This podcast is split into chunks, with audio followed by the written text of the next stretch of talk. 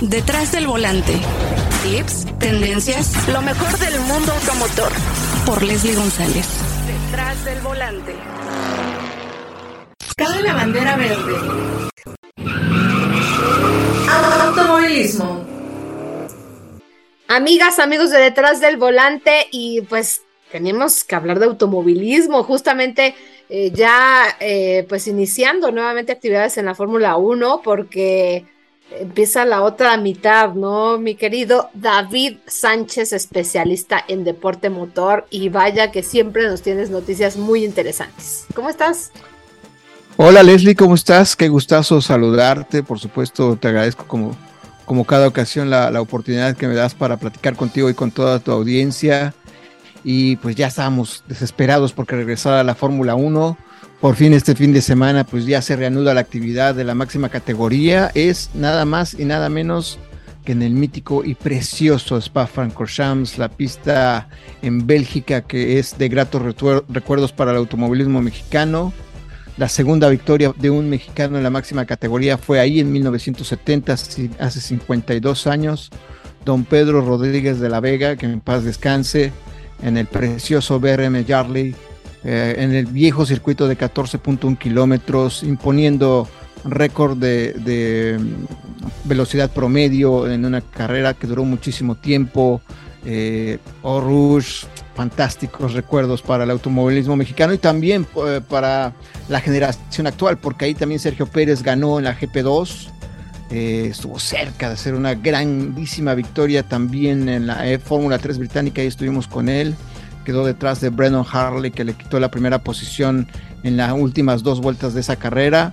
Pero bueno, en fin, Spa-Francorchamps es eh, delicioso. Ese es el término correcto, delicioso. Es una combinación, un circuito con curvas de todos colores y sabores, altas velocidades, media velocidad, baja velocidad, Pujón, Stabelot, Les Sources, uh, obviamente Rouge, Radillon, eh, Les Combs, la larga recta Kemmel, si usted eh, nunca ha tenido la oportunidad de ir a un gran premio de Fórmula 1, si usted tiene eh, en su bucket list el deseo de ir a una carrera de Fórmula 1, Spa-Francorchamps es la opción, porque aparte eh, es toda la historia de la máxima categoría en un solo lugar. Vaya que sí, ven, ¿por qué les digo que es una, es, es una enciclopedia, mi querido David? Pues bueno, ya escucharon, eh, el Gran Premio de Bélgica, ¿no? Es el regreso a la Fórmula 1 después de esta breve pausa, porque bueno, es la, son las vacaciones europeas y ya lo pedían los pilotos de Fórmula 1, porque recuerden que tenían, eh, tuvieron, han tenido mucha, mucha actividad y el año que entra, 2023, al parecer también se incrementará la actividad para los pilotos. Y yo creo que aquí, eh, David, pues vale la pena, ¿no? Analizar un poco lo que ha sucedido a lo largo de este 2022 y lo que está por suceder, ¿no? A lo mejor pronosticar cosas para el piloto mexicano, que yo creo que ha sido una temporada muy buena, muy satisfactoria, aunque bueno, obviamente con errores eh, del piloto, también errores del equipo, porque esto no es nada más eh, parte del, piloto, ¿no? Hemos visto errores también en Ferrari. Eh, garrafales, ¿no? Ahí con, con nuestro querido Charles Leclerc o también Carlos Sainz. Y yo creo que pues también, ¿no? Avances, avances con el equipo Mercedes. Eh, ¿Qué va a pasar? ¿Qué va a pasar también ahí? Eh, pues ahorita, bueno, vi un video de que se estaban que, estaban tapando ahí a, bueno estaba diciendo eh, era un video que puso Rubén Robelo acerca de, Checo Pérez y le dijo a este al piloto brasileño se me fue su nombre este eh, que le decía que eres su papá o qué, ¿no? Este, que estaba bloqueando. Ah, Felipe Massa. Ajá, Felipe Massa fue su nombre. Este. Se defendiendo a Stroll. Ajá, o sea, dices, a ver, yo creo que hay cosas muy, muy importantes eh, que recordar, ¿no? Y sobre todo, Checo está dando muy, muy, o sea, mucho de qué hablar. Sí, eh, vámonos por partes, como dirían ahí en la colonia de Buenos Aires, mi estimadísima Les. Si quieres, empezamos con el resurgimiento de Mercedes. Ya estaremos hablando también de eh, los tropezones y los aciertos de Ferrari, más tropezones que aciertos. Y por supuesto haremos un resumen de, Sergio Checo Pérez. Mm, mucha gente del automovilismo en México habla sobre, por supuesto, eh, Mercedes, cómo han ido tratando de recomponer la temporada, ¿no? Después de que en algún momento James Allison, eh, Toto Wolf, de la gente directamente de Brackley, afirmaba que este Mercedes W13 era el peor monoplaza que habían construido eh, en toda su historia en la, máxima categoría. Y son palabras muy fuertes, porque bueno, aparte, eh, de cierta forma, pues tienen razón. después de haber ganado ocho títulos de constructores consecutivos, este W13 no fue competitivo en las primeras carreras. Sin embargo, han trabajado muchísimo en Brackley para poder resarcir, este problema y hoy se muestran competitivos. Ahora, a pesar de todos los problemas, es el único auto que ha terminado todas las competencias. Es solamente el abandono de George Ross en el Silverstone, que no fue un problema mecánico ni de accidente. Recordar que George se bajó del auto tras el accidente de, de One You Show en, la arrancada, y, y ese fue el motivo del abandono, el único abandono de los dos Mercedes en toda la temporada. Entonces, con todo y que ha sido el peor Mercedes de la historia, es el más confiable que han tenido en, este, la temporada. Eh, el resurgimiento de, Lewis Hamilton es importante, lleva cinco podios consecutivos, buscará en Spa-Francorchamps el sexto, y también alcanzar a su compañero de equipo George Russell, porque el joven británico salió con la espada desenvainada, eh, ahí sí prácticamente no hubo oportunidad de que eh, existiera el Bottas versión 3.0, sino simplemente George agarró y dijo con permiso, este también es mi equipo y se hizo valer. Actualmente George está todavía por delante de Luis en la tabla de, pilotos. Es un, mucho se maneja, eh, muchos analistas eh, eh, con los que comparto opiniones en varios programas mencionan que posiblemente Mercedes se lleve una victoria, por lo menos una victoria en este 2022. Yo no creo que sea así. A pesar de todas las cosas buenas que, he mencionado, hay otros cuatro autos que, que están antes que los Mercedes para triunfar. Es cierto que el año pasado, por ejemplo, ganó Ocon en una carrera loquísima en Hungría, pero siendo objetivos y basándonos en el librito, creo que eh, Mercedes está mm, saliendo del hoyo en el que entraron en esa temporada, pero todavía les falta unos 10 centavitos para alcanzar el peso completo y pensar que son realmente contendientes a una victoria. Ay, pues ojalá que tengas voz de profeta, mi querido David, porque ha sido una temporada muy interesante, sobre todo para el equipo Red Bull, muy interesante también para el equipo de Ferrari. Y creo que hacía falta, ¿no? Hacía falta ese espíritu un poquito más de, competitividad entre estos equipos. Y obviamente, por ejemplo, Renault, eh, pues McLaren que nos dio mucho este, a deber y obviamente con los cambios que van a tener y que ya anunciaron a, que estará fuera eh, este eh, este Ricciardo que bueno es triste triste porque su espíritu va a hacer falta en la Fórmula 1 porque no tiene equipo entonces va a estar. crees que esté bueno pues ahí ahí está es un piloto que debe de estar pero creo que sí se fue, fue en decadencia, ¿no? Tristemente porque pues es un piloto que era muy, muy competitivo, pero eh, pues bueno, ha, hecho cambios que siempre han sucedido en la Fórmula 1, que hay que ir cambiando también de equipos y bueno, obviamente eh, pues el futuro también siempre es como, ah, quiero estar en Ferrari y obviamente quiero estar en eh, pues o Mercedes, ¿no? Que también es otra, otra, otra gran opción. Pero pues bueno, sabemos cómo son las cosas en la Fórmula 1 y aquí como mencionaste, el equipo está resurgiendo. George Russell, yo creo que también aquí dos pilotos británicos, pues vamos a ver cómo, cómo se pone ¿no? esta, esta competencia entre los dos, que no ha habido esa, esa, esas faltas de respeto como han existido en otros equipos, como con Checo Pérez, con sus coequiperos, y bueno, obviamente esta buena relación que tiene con Verstappen, que también es bastante interesante, pero pues sabemos, ¿no? Sabemos que siempre eh, va a haber un piloto 1 y un piloto 2, pero a ver qué pasa, ¿no? A ver qué pasa con esta, estas competencias que, bueno, eh, sigue, como tú, como tú mencionaste, bueno, está eh, Spa, después viene por ahí el Sandboard. Sandboard, que bueno, también es, otro, es, otra competencia también muy, muy interesante, ¿no? Yo creo que aquí, que aquí veremos que están muy seguidas las, las competencias, que es 4 de septiembre. Después viene también Monza, también 11 de septiembre.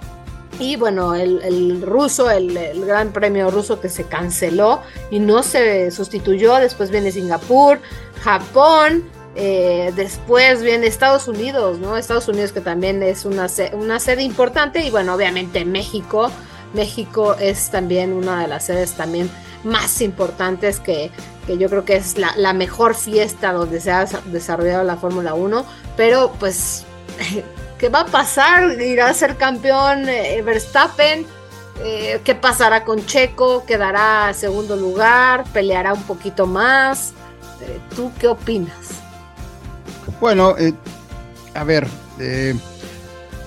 creo que primero tenemos que analizar lo que mencionabas, Les, sobre que ha habido muchos errores en, en esta temporada con Sergio, errores del piloto, errores del equipo, y es cierto.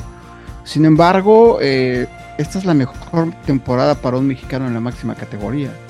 O sea, nunca antes había, habíamos tenido a estas alturas de una temporada un mexicano peleando en la segunda posición del campeonato, en el equipo campeón de constructores, eh, o más bien buscando más bien la corona de constructores, porque el año pasado fue el campeón Mercedes.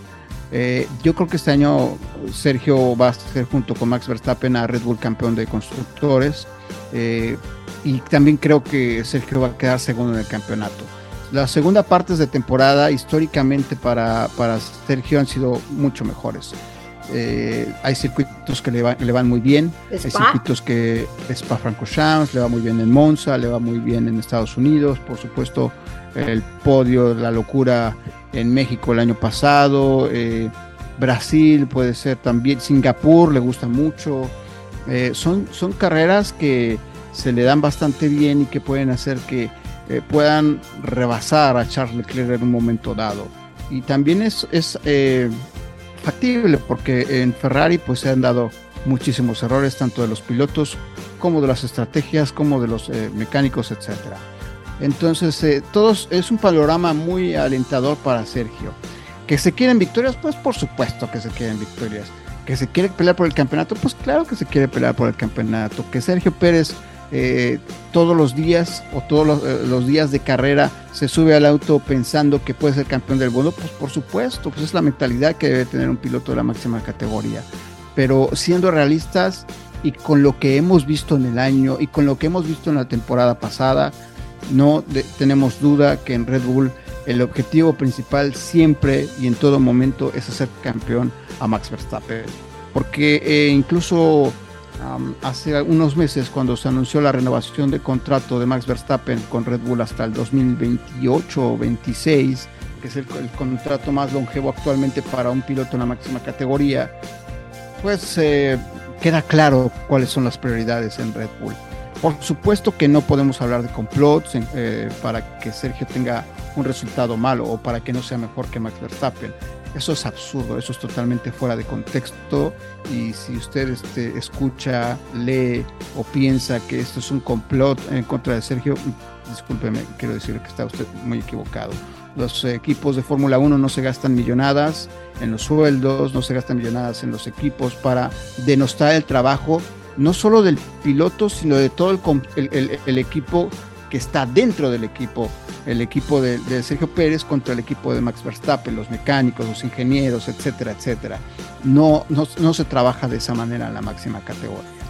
Entonces, creo que este, haciendo un balance general, Sergio, Red Bull eh, han tenido un segundo año muy bueno. Llama la atención en algunas ocasiones las declaraciones de Helmut Marco, pero Helmut Marco dice lo que piensa y sin filtro. Y siempre ha sido así. Y siempre ha sido así. Entonces, cada vez que Helmut Marco habla, hay que escucharlo con reservas, porque igual se puede aventar unas odas, unas eh, glorias para Sergio, y, al otro fin de semana lo, lo, acaba con declaraciones. Creo que al final los resultados hablan. Sergio está peleando el segundo lugar, está eh, ayudando a Max Verstappen a estar en el liderato porque hay que recordar que hay carreras en las cuales Sergio ha ayudado a Max Verstappen pues evitando contacto. En Silverstone, por ejemplo, la arrancada de Silverstone, Sergio ya le había ganado, no le pelea las posiciones, le permite el paso, como por ejemplo pasó en Hungría, porque así está hecho esta relación, porque así está, eh, no escrito, pero sí está, se sabe, se da por entendido que así tiene que ser. Duele, pero yo creo que sin duda alguna, si existiera la posibilidad de que Sergio fuera campeón del mundo con Red Bull por X o Y circunstancia que algo le pasara a Max Verstappen, eh, no, no dudo ni tantito que el apoyo también sería para Sergio Pérez. Claro, claro, y bueno, como tú dices, las inversiones son millonarias y pues no se puede desperdiciar el dinero nada más así, ¿no? Entonces, eh, yo creo que esta relación también comercial les ha beneficiado mucho también como piloto mexicano, porque también ha crecido mucho esa parte, ¿no? el marketing de Red Bull se ha visto también muy, muy beneficiado, creo que por la parte eh, mexicana, porque bueno, el año pasado ya era como impresionante, ¿no? Ver eh, esa parte de Red Bull que no se veía. Sí, la verdad que eh, había mucha atracción para siempre Ferrari, ¿no? Tú ibas al Gran Premio de México, había las gorras, las chamarras, etcétera. Había atracción también por Mercedes, había atracción por Renault, por Fernando Alonso, por, eh, no sé, por Lewis Hamilton, etcétera. Pero sí, sí había también cierta afición a Red Bull, no hay que negarlo. Pero el impacto que ha tenido la llegada de Sergio Pérez a, a la escuadra austriaca, por supuesto que deja muchos dividendos, muchos réditos eh, en esta relación entre la afición con la, con la casa austriaca. Así es que es muy benéfico para ellos, eh, por supuesto que las ventas de Red Bull en México han, aumentado muchísimo, a pesar que es bastante, bastante caro, pero pues de eso se trata, ¿no? De, estar apoyando, porque para eso ponen su dinero los patrocinadores, justamente, ¿no?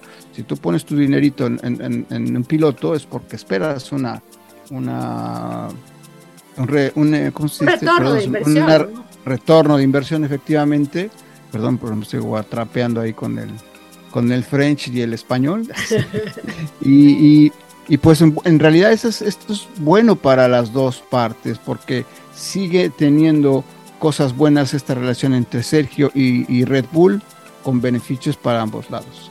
Oye, y a ver, vamos con los cambios que, han surgido, ¿no? Eh, la, salida de Betel, eh, que yo creo que ya, ya se veía, ¿no? Ya se veía apagadón, ya el cambio tan drástico en personalidad, que, pues de repente ya todo es como este pues ya el, tema del dinero, ¿no? Porque bueno, es un piloto obviamente que ha ganado mucho dinero, pero ya de repente como que las redes sociales cambiaron para él eh, en, bastante austero, ¿no? Lo hemos visto ahí como que eh, con cambios en, su personalidad.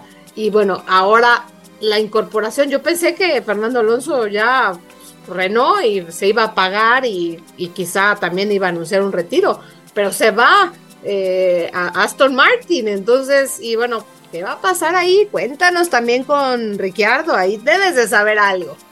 Siempre político, Fernando, siempre metido en la controversia, eh, buscando, por supuesto, lo mejor para su carrera deportiva, eso es un hecho. Eh, nunca se ha quedado de brazos cruzados cuando las cosas no le gustan. Cuando estuvo en McLaren en 2007, por supuesto que no le importó que el que llegaba era el el novato inglés en el equipo inglés al cual habían apoyado desde niño, ¿no? Y el cual se le eh, señalaba como el próximo, la próxima gran figura que actualmente es, ¿no? Un siete veces campeón del mundo como Lewis Hamilton. No se me amedrentó ante eso eh, Fernando, estuvo un año en McLaren y se movió a Renault, a Renault exactamente. Y después Mira, Fernando es un gran talento, es una persona que en, la pista es brutal, espectacular, las arrancadas que tiene, el manejo de carrera, la valentía, la osadía, muchísimas virtudes que tiene Fernando Alonso, pero si algo hay que recriminarle a Fernando en su carrera deportiva son sus malas decisiones eh, en cuanto a, a los equipos, ¿no? Luce raro, ¿no?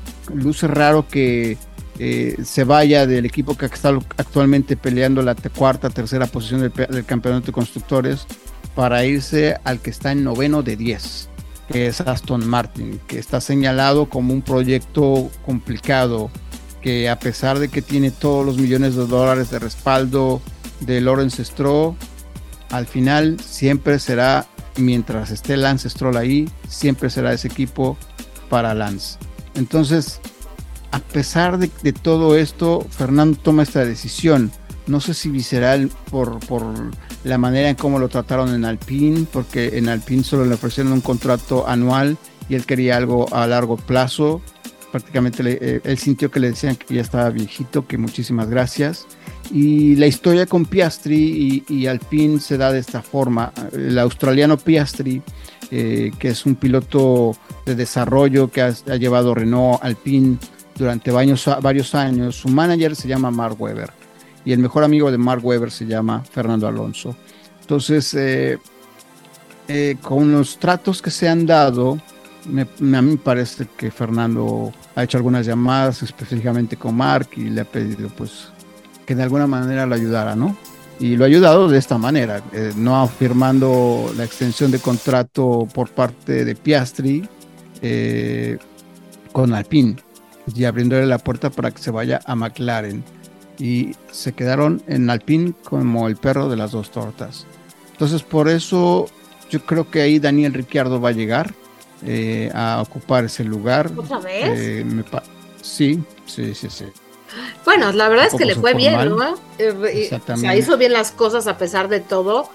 Creo que Renault estaba satisfecho, ¿no? Porque obviamente le dijeron, ¿no? A lo mejor no vamos a ser un equipo ganador, pero vamos a ser un equipo que va a ir avanzando y avanzaron. Sí, efectivamente fueron avanzando y como te digo, están ahorita en el cuarto peleando el tercer lugar del campeonato con McLaren. Entonces esta pelea se va a seguir por el próximo año. Ahora, si Fernando ha tomado esta decisión de irse a Aston Martin, es porque algo ha visto en esta escuadra, ¿no? A recordar que eh, los, los, dineros, los ingresos, los recursos que ha dado Lawrence Stroll a esta escuadra están ayudando a crear una eh, infraestructura mucho, muy importante para con Aston Martin, el equipo de Fórmula 1. Eh, están creando una nueva base del equipo, están creando una, una base con un túnel de viento propio, 10 veces más grande que las instalaciones actuales. están contratando gente que fue exitosa en otras escuadras es un proyecto muy ambicioso, sin embargo, todo lo bueno también tiene lo malo y así ha pasado desde que Lance Stroll está en la Fórmula 1. Sus compañeros de equipo han sido menospreciados. Eh, caso eh, Sergio Pérez, caso Sebastián Vettel y esperemos que no sea el caso con Fernando, pero como van las cosas, es difícil pronosticar que así sea. Pero por el bien de todos, esperemos que simplemente este, le vaya bien a todos los involucrados, pero los antecedentes ahí están, Les. Pues muy bien, mi querido David. Creo que apunta a una, a una segunda parte en la Fórmula 1 bastante interesante, muy, muy intensa eh, para todos los pilotos y ojalá, ojalá tengamos muy, muy buenos resultados por parte del piloto mexicano, que yo creo que es lo que más esperamos, ¿no? De repente yo digo, ay, no hay Fórmula 1, no hay Fórmula 1, pero bueno, ya está de vuelta y pues vamos a tener, ¿no? Yo creo que muchas, muchas sorpresas.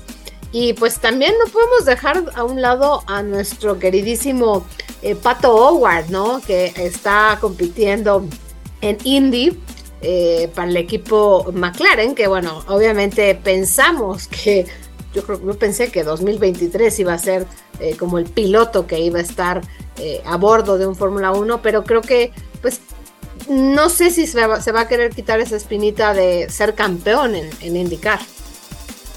Bueno, el objetivo principal de Pato desde que está corriendo en los Estados Unidos, su sueño máximo siempre ha sido este, el que está buscando en la actualidad, que ser campeón en la IndyCar, que es ganar las 500 millas de Indianápolis, que es seguir el camino recorrido por Adrián Fernández, por Michel Jordain, por Mario Domínguez, por Chapulín, por todos los pilotos mexicanos que corrieron y fueron exitosos en esos años de gloria de la Shamcar, ahora convertida en la IndyCar. Ah, también es una historia ahí confusa, pero también existía IndyCar y el Shamcar ahí hace 20 años, etc. Eh, el caso con Pato Howard, pues, em, como tú decías, Les, muchos lo veíamos en Fórmula 1 a partir del 2023, sin embargo, Zach Brown, que es el jefe de equipo de McLaren, eh, o el encargado de todo lo que es McLaren Racing, eh, pues involucró a varios pilotos a la vez. Les ofrecía un, un aliciente, un incentivo por firmar con ellos. Lo hizo con Alex Palou, lo hizo con Oscar Piastri, lo hizo con Pato Howard, lo hizo con Felix Rostenbeest. Eh, me parece que también lo hizo con el mecánico que está corriendo en Bosques del Ángel. Lo hizo con todo mundo y les ofreció pues el mayor incentivo que es correr en Fórmula 1. Entonces ahí simplemente se definió con Oscar Piastri por el tema Fernando Alonso, etcétera, etcétera. Y todos quedaron bailando con la más fea. Alex Palou, eh, que tiene un problema legal, incluso con Ganassi, su actual equipo, el campeón reinante de la categoría de indicar, Patricio Howard, etcétera. Pato, entonces en este caso se queda, eh, para mí Pato no puede eh, sentirse ah, despreciado o decepcionado de esto, porque su objetivo principal, lo vuelvo a repetir, es ser campeón de indicar. Este año desafortunadamente ha tenido eh, malos resultados por situaciones tanto en el equipo como de él. Eh, muy pocas veces eh, hemos alabado las estrategias del Arrow McLaren SP, que es el equipo de Pato, y en este 2022 también hubo carreras en las cuales, digo, no, no, no se le puede ganar a Penske en las estrategias, pero por lo menos puedes hacer algo mejor que lo que hemos visto con el Arrow McLaren SP. Eh, Pato ha ganado en dos ocasiones esta temporada, ganó en Barber y ganó también en Iowa. Es el campeón de la temporada 2022 en los óvalos, es el que más puntos sumó en las carreras de óvalos en indicar. Eh, hay que, poner, hay que eh, poner el contexto en el cual está Pato. Eh, Arrow McLaren SP no es un equipo de primera categoría en, indicar, es un equipo de media tabla. Los equipos de categoría son Penske, Andretti, Ganassi, esos son los equipos de categoría. Ahora McLaren está queriendo dar el paso hacia el frente, pero les faltan todavía esa conjunción entre piloto y equipo para poder ser realmente un equipo de alcurnia. Pato está al nivel de un equipo de alcurnia. Aaron McLaren Speed no lo está. Oye, ¿y hay alguna propuesta o hay algo eh, para Pato Howard para 2023, a lo mejor para, pues, para, para estar en un equipo de punta? Bueno, este caso no, no aplica porque incluso Pato firmó una renovación de contrato en este año mismo. Eh, es un contrato multianual, es un contrato que está siendo bueno para él en el aspecto económico y yo creo que lo que está haciendo Pato es lo correcto. Enfocarse al 100% en su sueño máximo, en su sueño máximo, en su sueño primordial, en su sueño principal, que es quedar campeón de IndyCar y ganador de las 500 millas de Indianapolis. Eh, año tras año, eh, Pato termina cada vez mejor en las 500 millas de Indianapolis. Hace 2020 fue sexto en 2020, y fue novato del año. 2021 fue cuarto y este 2022 quedó segundo. Entonces, esperemos que el próximo año sea algo importante, histórico y ya lo planeamos antes de la entrevista. Les tenemos que estar allá. Ya, ya es, ya es un piloto que, ya siguen muchísimo. Bueno, obviamente sé que hay muchas fanáticas de, de Pato Howard. Eh, ya, yo creo que ya, eh, bueno, tanto americanas como mexicanas ya están ahí eh, siempre viendo, ¿no? Todo lo que hace, porque también es un piloto que participa mucho en las redes sociales, es como muy, muy carismático. Y pues bueno, yo creo que también otro mexicano que no podemos dejar a un lado es, es Daniel Suárez. Daniel Suárez que también está haciendo bien las cosas en NASCAR y oye, pues también no podemos dejar a un lado a, la incorporación de Kimi Raikkonen en NASCAR, que eh, yo creo que también ahí mercadológicamente y obviamente pues hemos visto pilotos de Fórmula 1 como Montoya cuando, cuando recién llegó a, NASCAR que pues era como llamativo y decías, híjole, ¿qué, qué, va a pasar, no? Sí, bueno, Daniel, eh, creo que antes, eh, la última vez que hicimos un programa, Les, todavía no ganaba Daniel. Y Daniel ganó hace dos meses en, Sonoma. Es la primera victoria para un mexicano. La categoría más importante de autos stock en los Estados Unidos.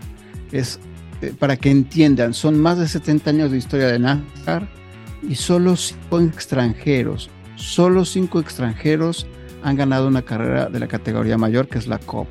Mario Andretti, ¿eh? imagínense el nivel de, nombre. Mario Andretti es uno de esos cinco. El otro es Marcos Ambrose y ah, no me acuerdo los otros eh, dos, pero en esa lista está Daniel Suárez. Daniel Suárez, nacido en Monterrey, Nuevo León, y que ha hecho historia. Y, y también esto me da pauta a remarcar lo afortunados que somos, les, todos los aficionados al deporte motor, de estar viviendo en este 2022. Es el año de gloria del automovilismo mexicano. Chico ganó en Mónaco. Pato, eh, lo, decíamos, tiene ya dos carreras ganadas este año. Estuvo a punto de ganar las 500 millas de Indianápolis. Daniel Suárez ganó en NASCAR, en un círculo totalmente cerrado, hecho solamente para norteamericanos. Y no hay mejores resultados en la historia del automovilismo mexicano que los que tenemos en este instante. Así es que yo creo que eh, es un buen, buen momento para enfocar nuestras energías y dejar de ser tan críticos con lo, que estamos viendo, porque nunca antes hemos tenido el baño de gloria que se está teniendo como hoy en el automóvil mexicano. Simplemente hay que gozarlo y apoyar a los nuestros. Eh, Daniel eh, haciendo lo suyo en NASCAR, peleando solos de hace muchos años, trabajando fuerte, durísimo en un equipo Fíjate, en 2020 estuvo corriendo con el Gond Brothers Race en un equipo que ya no existe. Un equipo que este, se, arrastraba en la pista y que a pesar de que se arrastraba en la pista, Daniel los ponía de líderes en Daytona. O sea, yo, me acuerdo esa carrera de Daytona en el verano, hace, en 2020, el auto 96 del Gond Brothers manejado por Daniel Suárez liderando y aguantando el ataque de un, de un Denny Hamlin, de un Kyle Larson, de un Chase Elliott, nombres pesadísimos en NASCAR. Hay que, hay que gozar todo esto, de gozar como Pato está tratando de, de poner todas las veces que se pueda lo más alto la bandera mexicana. Hay que gozar los podios de Checo. Los podios de Checo hoy no saben a poco, es increíble. Ah, quedó tercero, quedó segundo. Es increíble, o sea, a mí me parece increíble. Muy difícil es, que hay que entenderlo de esa forma. Son de verdad logros importantísimos en la historia, en la historia del automovilismo mexicano. Y qué bueno que exijamos más, pero también hay que gozar lo que tenemos. Eso es lo más importante. Sí, vaya que, vaya que es importante esta parte, mi querido David. Y pues bueno, ya lo saben, hay que seguir NASCAR, hay que seguir, obviamente, eh, indicar que ya quedan muy pocas carreras. Y pues también obviamente esta parte final de la Fórmula 1 que siempre se va como agua, ¿eh? Así es que hay que disfrutarlo, hay que, hay que hablar bien de los mexicanos, ¿no? Decir aquí hay que, hay que apoyarlos, ¿no? Porque sí, sí, sí es cierto, de repente en redes sociales lees cada cosa que dices, híjole, aprendan un poquito más, ¿no? Hay que, hay, que, hay que aprender un poquito más porque de verdad...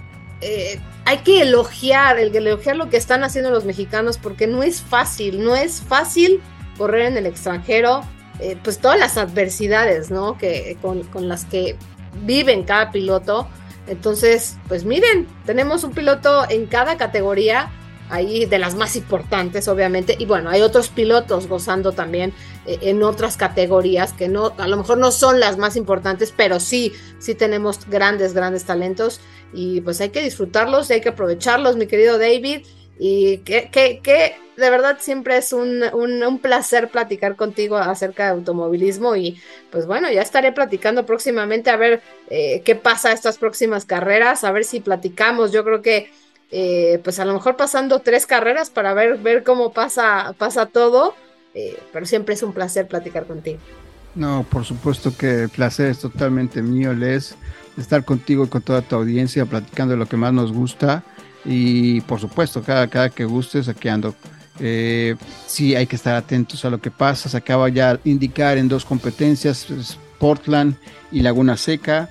Eh, NASCAR empiezan los playoffs. Después de este fin de semana de Daytona es el fin de la temporada regular y arrancan los playoffs. Primera vez en la historia que un mexicano va a estar en los playoffs.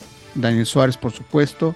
Y bueno, el final de temporada con Sergio Checo Pérez. Eh, yo, yo les digo desde ahora que si tienen boletos para el Gran Premio de México, cuídelos con todo, eh, métalos en una, en una caja de seguridad, lo que usted quiera porque les puedo asegurar que van a ver historia en el, en el autónomo hermano Rodríguez. quizá la primera victoria para un piloto mexicano en el Gran Premio de México. Así es, hay que pensar positivamente, mi querido David. Pues bueno, ya lo saben, aparte de sus boletos, ojalá que, este, bueno, todavía reventa, ¿no? Un poco caros, pero pues hay que disfrutarlo. Y pues muchas gracias, mi querido David, y nos estaremos, yo creo que escuchando después de las dos carreras de, de IndyCar para hacer un análisis, ¿no? De Pato Howard y sobre todo eh, también ver los playoffs de NASCAR a ver cómo le va a Daniel Suárez. Te mando un abrazo, mi querido David. Cuando quieras, Les, igualmente un saludo a todos. Gracias por la invitación. Tenemos una cita cada semana para que seas mi copiloto y conozcas más de los autos que llegan a México. Sígueme en Instagram, arroba detrás del volante por Leslie y léame en la revista Líderes Mexicanos y en Glocal Design. Nos vemos en el siguiente episodio. Disfruta tu auto al máximo.